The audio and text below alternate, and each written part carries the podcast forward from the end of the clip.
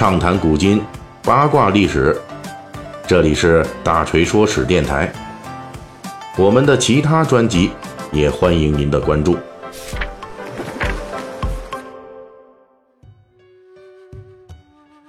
最近我们的《水浒细节解密》临时插播了两期与节令时日有关的内容。本期呢，咱们回归《水浒细节解密》的常规安排，继续讲述小说《水浒传》中的官道。今天咱们要聊的就是水浒世界中的众多太尉们。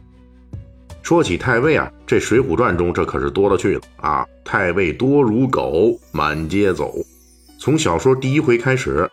洪信洪太尉在龙虎山放走了一百零八魔星，然后出场的就是水泊梁山的终极敌人高俅高太尉，接着是水泊梁山的恩主肃远景肃太尉，然后是关胜征讨梁山伯时出现的负责接应讨伐军粮草的步军太尉段长，紧接着梁山好汉闹东京，李逵在名妓李师师家里边暴揍了杨太尉，之后又是。陈善宗陈太尉奉命去梁山招安，以上种种各种太尉在各种情节中都起到了关键性作用。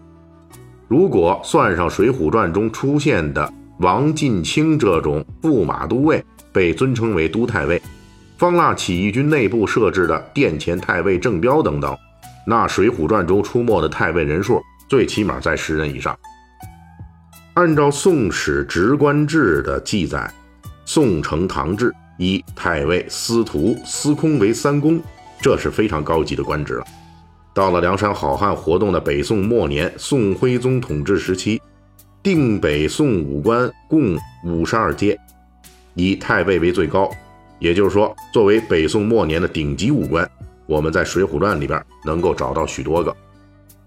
所谓物以稀为贵，这太尉作为大宋的顶级武官。怎么在《水浒传》里边这么不值钱呢？首先，这是因为《水浒传》中大量采用了宋元时期的一些民间俗语，而在宋元的民俗之中，对很多高级武官职务也是笼统尊称为太尉。比如高俅发迹情节中出现的小王都太尉，这就是民间典型的对驸马都尉的尊称。又比如关胜讨伐水泊梁山一战。《水浒传》描写枢密使童贯引三衙太尉都到节堂参见蔡太师。三衙太尉不是一个人，而至少是三个人，因为在北宋啊，殿前司、侍卫亲军马军司、侍卫亲军步军司这三个被合称为三衙。书中所谓的三衙太尉，实际就是殿前司太尉、侍卫亲军马军司太尉和侍卫亲军步军司太尉。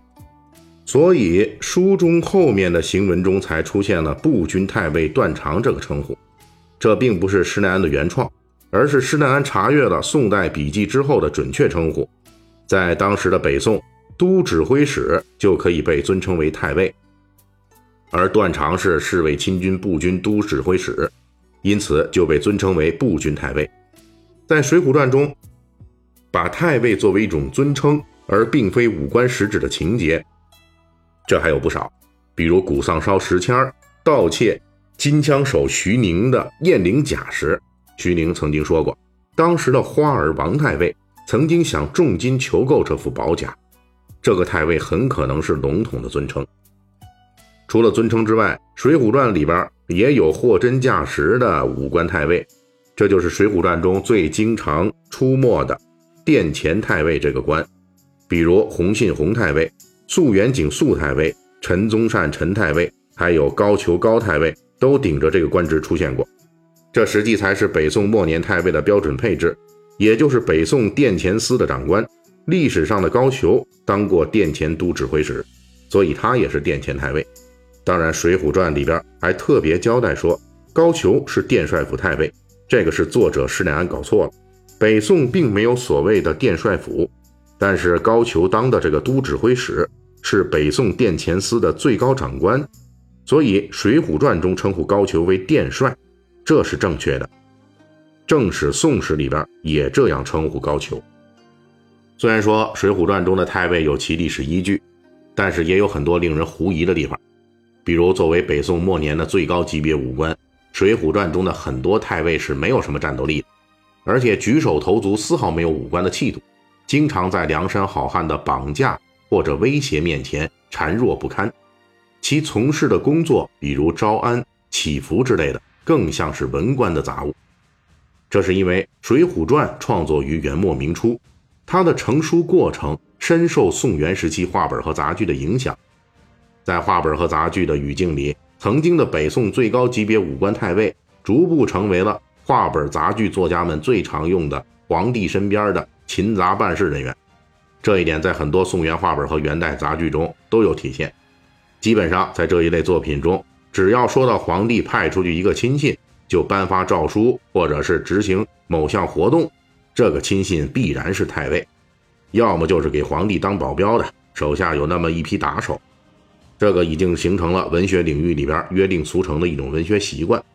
毕竟你在舞台上说派遣殿前都指挥使，这台下的观众估计都一脸懵逼，那什么玩意儿？啊，一说是太尉，哦，大家就都明白了，就是皇上身边的亲信，什么都能干，在皇上御前打杂的，权力也不小。这么用太尉是多么省事儿的一件事儿。这里边咱们举个例子。成书于元代的《三国志平话》，也就是后来与《水浒传》并肩的著名古典小说《三国演义》的雏形，那里边就出没过不少的御前太尉。而在汉末三国时期，从来是没有这个职务的。很明显，这就是说书艺人们为了图省事儿，用宋元时代民众比较熟悉的太尉替换了东汉时代相应的武官职务。因此，通过《水浒传》中安排各种太尉高官外出打杂做文官的事情，我们从这一类不符合历史事实的情节中，也就能够找到了古典小说《水浒传》中脱胎于宋元话本的历史踪迹。